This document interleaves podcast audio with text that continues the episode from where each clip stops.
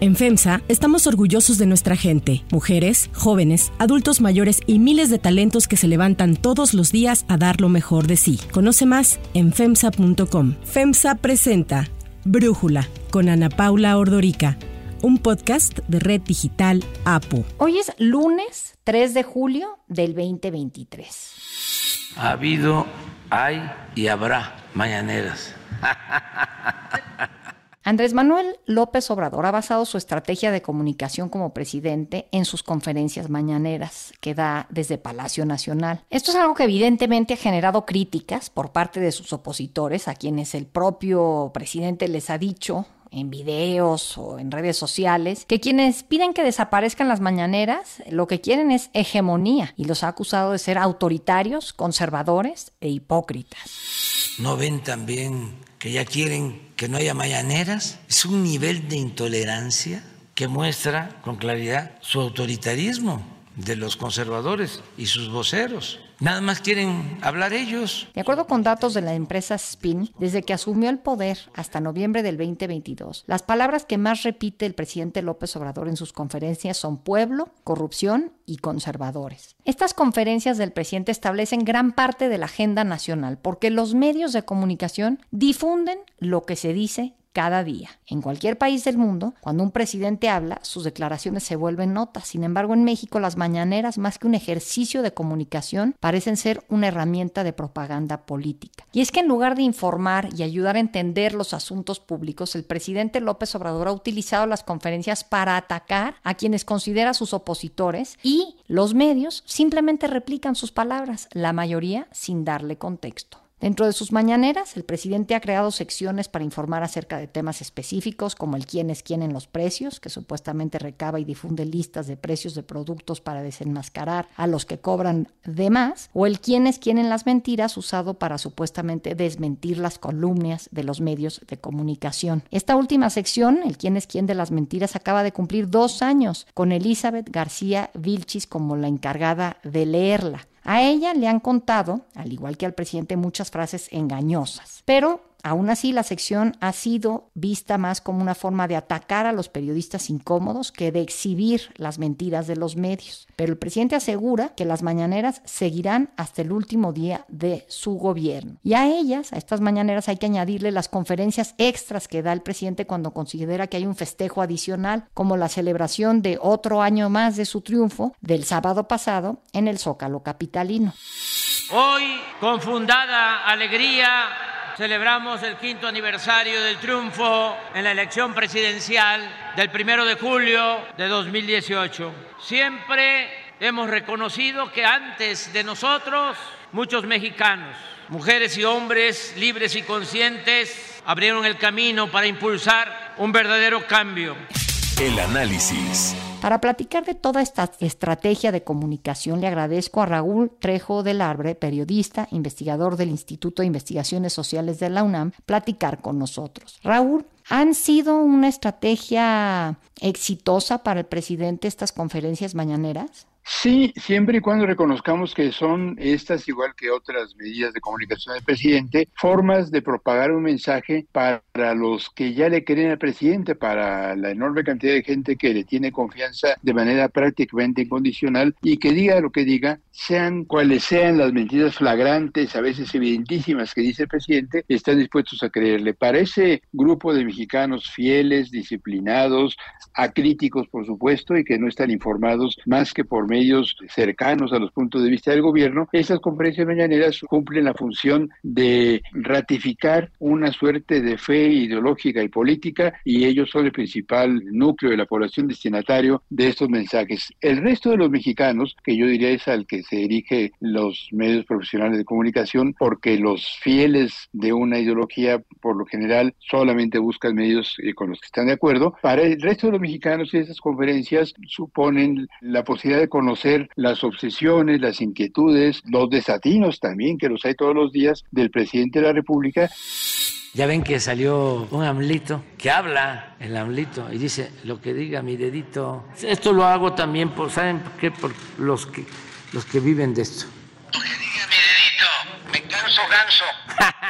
Y creo que es aquí donde surge un dilema que, según me han contado, experimentan muchos comunicadores en muchas redacciones de todo el país. Se preguntan distintos periodistas todos los días cómo comunicar las conferencias mañaneras, cómo hacerlo sin replicar mentiras y sin convertirse en cómplices de las falsedades que dice el presidente López Obrador todos los días, pero al mismo tiempo reconociendo que lo que dice el presidente no es lo que dice cualquier persona y por eso en principio se trata de asuntos de interés público. Sí, ahora tú dices esta y otras medidas de comunicación del presidente. Además de la mañanera, ¿qué otras herramientas de comunicación, pues de alguna manera exitosas para sus proyectos políticos encuentras? No sé si son exitosas todas, pero bueno, el presidente tiene una comunicación directa en los distintos recorridos que hace por el país.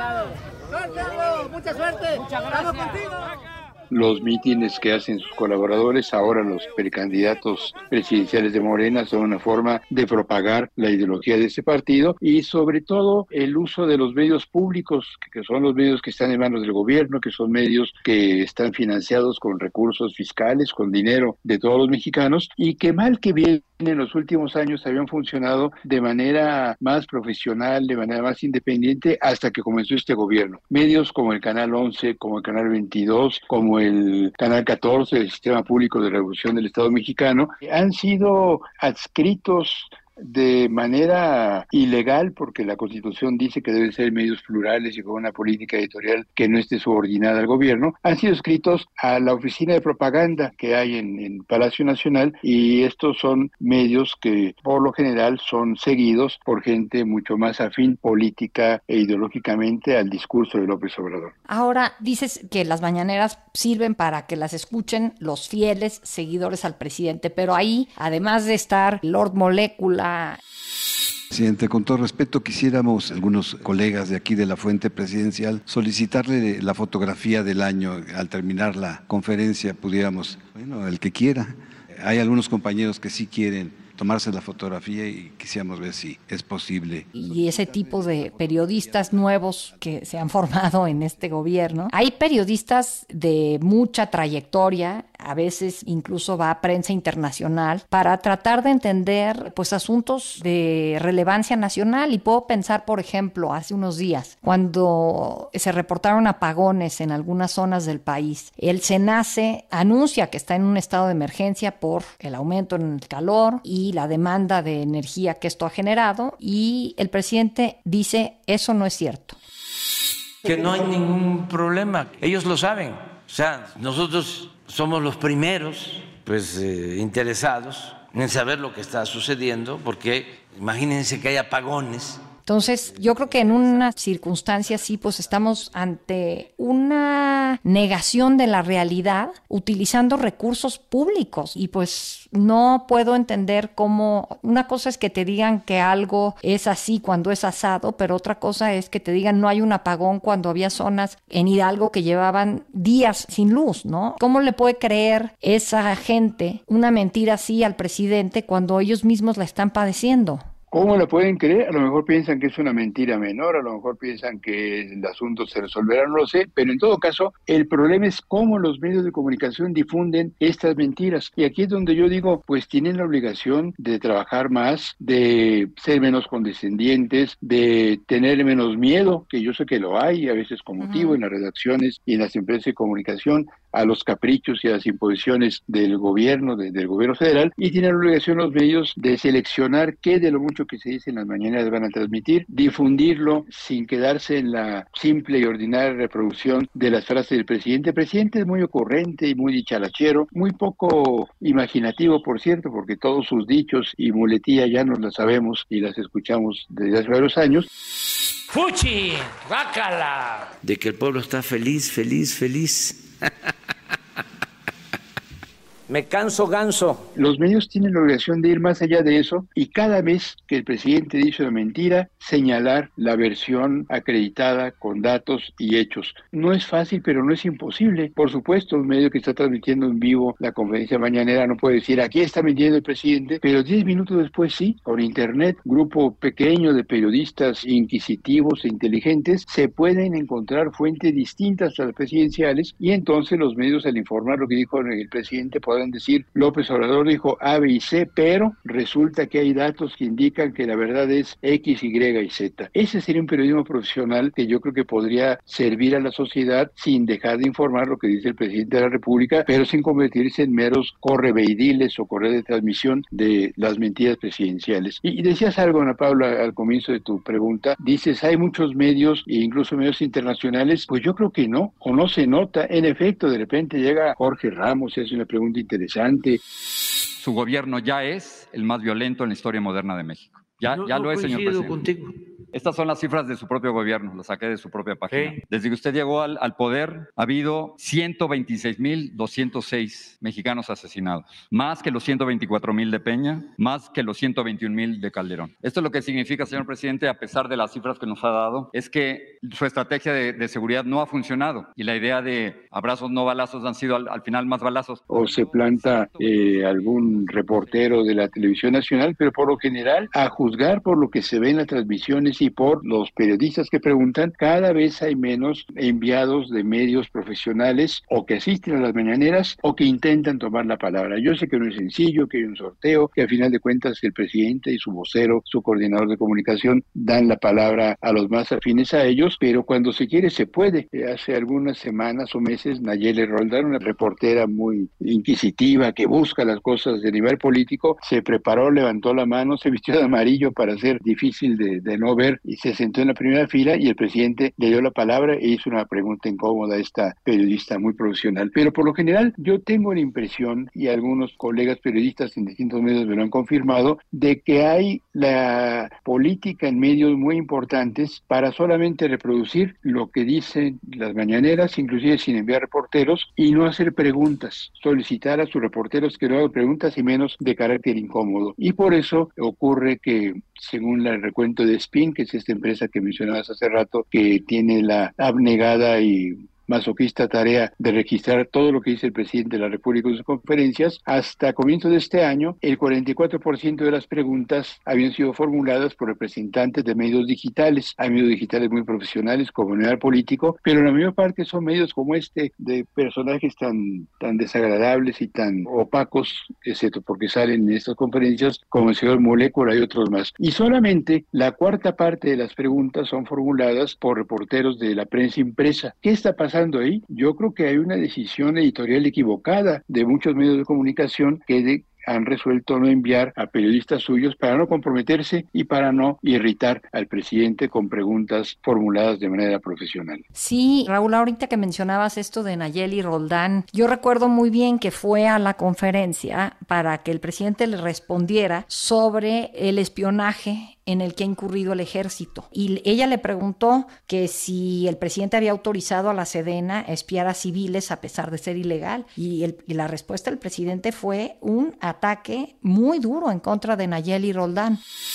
No este, tiene por qué venir. Nosotros informamos. Hoy mismo vamos a través de Jesús a dar a conocer todo lo que ustedes están solicitando. ¿Por qué no podría venir, presidente? Porque no es a partir de lo que a ustedes les conviene, que son contrarios a nosotros. Pero esta tribuna es para la sociedad. Sí, para, para todos, y hay otros temas, pero ustedes no van a poner la agenda. Entonces, este, eso, eh, pues, es una señal muy preocupante para eh, la libertad de expresión y el periodismo en nuestro país, ¿no? Que el presidente tenga esta plataforma todas las mañanas, pero que no pueda ser utilizada, pues, para entender algo tan fundamental como el ejército espía a civiles, ¿no? En vez de responder, el presidente dice mentiras, en vez de aclarar los asuntos públicos, desperdiga calumnias, en vez de cumplir su función de titular de las instituciones del Estado, se dedica a promover el odio, la polarización. Todo esto ya lo sabíamos. Bueno, hay que hacerlo evidente. Ese es el papel de los medios de comunicación. Entiendo, insisto, que es difícil, pero si difunden los contenidos de las mañaneras con contexto, contrastando la información, haciendo encabezados exactos y no simplemente reproduciendo las palabras del presidente, eh, incluso si contabilizan las mentiras, que es una manera de evidenciar para qué sirven esas conferencias, los medios de comunicación en México estarán haciendo un servicio público como el que en Estados Unidos, tardía pero deliberada intencionalmente, hicieron los grandes medios profesionales, de Washington Post, el New York Times, el LA Times, las cadenas de televisión abierta, cuando ya estaba avanzado el gobierno del presidente Trump, dijeron, ¿qué hemos hecho? Hemos propagado sin contexto ni contraste las mentiras de este presidente enloquecido que hay en la Casa Blanca cuando estaba Trump en este cargo. Y lo que hicieron fue seguir difundiendo el discurso de Trump, salvo alguna excepción cuando era tan cargado de mentiras que no lo transmitieron, pero lo difundían contrastándolo con datos verdaderos. Esa es la función del periodismo. Yo he dicho en este artículo que tú conociste, que apareció el lunes pasado en Crónica, que todos nos acordamos del papel que tenían los boletines de prensa en una etapa que considerábamos ya superada de relaciones entre el viejo sistema político y la prensa obligada a repetir lo que decía el poder. Bueno, las mañaneras son una suerte de nuevo boletín de prensa. Su gobierno, pues, aunque sé que voy a recibir críticas, porque van a decir que soy el palero oficial del presidente, pero eso no importa, hay que decir lo que pasa. Muchas gracias, porque son muchos los que están en contra en los medios, que tú estés a favor, pues equilibra un poco. Hay medios que se limitan a decir lo que dijo el presidente en estas sesiones, y hay unos cuantos que tratan de dar más información. Creo que estos son los medios que están cumpliendo con su carácter profesional, de, con su obligación profesional y ética también. Sí, mira, ahorita que mencionas esto de cómo han manejado los medios las mentiras y las falsedades pues de Donald Trump. Eh, CNN recién despidió al director que tenía apenas un año con ellos, a Chris Licht. Después, o sea, la gota que derramó el vaso es cuando Licht decide tener a Trump en un foro de la televisora en el que hay puro simpatizante de Trump sentado alrededor de la periodista que condujo y, de, y del propio expresidente y le aplaudieron pues todas sus mentiras, sus ataques a Nancy Pelosi y a distintos actores de la política estadounidense con mentiras. Why you held on to those documents when you knew the federal government was seeking them and then had given you a subpoena to return them? Are you them. ready? Are you ready? Can I talk? Yeah, what's you the mind? answer? Can I, do you mind? I would like for you to answer the question. Okay, it's very simple to answer. That's why I asked it. It's very simple to you're a nasty person, I'll tell you. Y pues eso le costó su puesto. Aquí en México siento que estamos lejos de eso, ¿no? Sí, eh, aquí pues tenemos un sistema de medios mucho menos autónomo, con muchos motivos para que dependan distintas empresas de comunicación del poder. Pocos medios viven solamente de sus ingresos, muchos, en, sobre todo de carácter impreso, siguen supeditados a la publicidad oficial y sobre todo tenemos muchos medios de comunicación que son propiedad de empresarios que tienen otros negocios. Y esos Exacto. otros negocios, los hospitales, las empresas inmobiliarias, las casas de bolsa, lo que sea, que tienen los dueños de los medios, son los negocios beneficiados por el gobierno. El gobierno no necesita meter dinero al medio de comunicación para tener contento y amagado con la posibilidad de quitarle el negocio si no cumple con sus caprichos a los dueños de los medios de comunicación. Bueno, aún así, a mí me parece que si los medios de comunicación quieren subsistir en esta crisis política y de, de la información pública que tenemos en México, si buscan no solamente simular y ser espejos del poder, sino tener públicos reales, pues tienen que actuar de manera profesional y por eso creo que se les puede sugerir cómo cubrir las conferencias mañaneras sin decir mentiras, sin ser vocero de falsedades, haciendo lo que hace el periodismo profesional, dar contexto, ofrecer contraste, dar la voz a otros interesados. Yo creo que estamos en perfectas condiciones de tener una cobertura profesional y no ideologizada en ningún sentido ni politizada de las conferencias del presidente López Obrador. Sin duda, Raúl, Raúl Trejo, muchísimas gracias por este análisis y esta conversación aquí para Brújula. Con mucho gusto.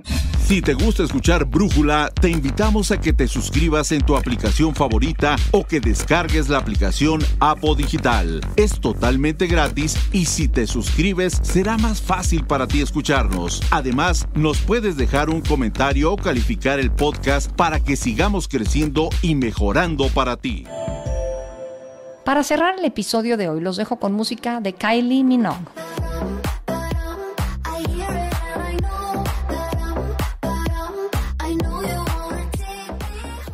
El 3 de julio del 2008, Kylie Minogue recibió la Orden del Imperio Británico por sus servicios a la música de manos del entonces príncipe de Gales, ahora rey Carlos III, en el Palacio de Buckingham. A principios de ese mismo año, el gobierno francés le concedió también la Orden de las Artes y las Letras por su contribución al enriquecimiento de la cultura francesa. Kylie Ann Minogue es una cantante, compositora y actriz australiana. A lo largo de su carrera ha vendido más de 80 millones de discos en todo el mundo. Su sencillo, Can't Get You Out of My Head, fue reconocido como la canción más sonada del 2002.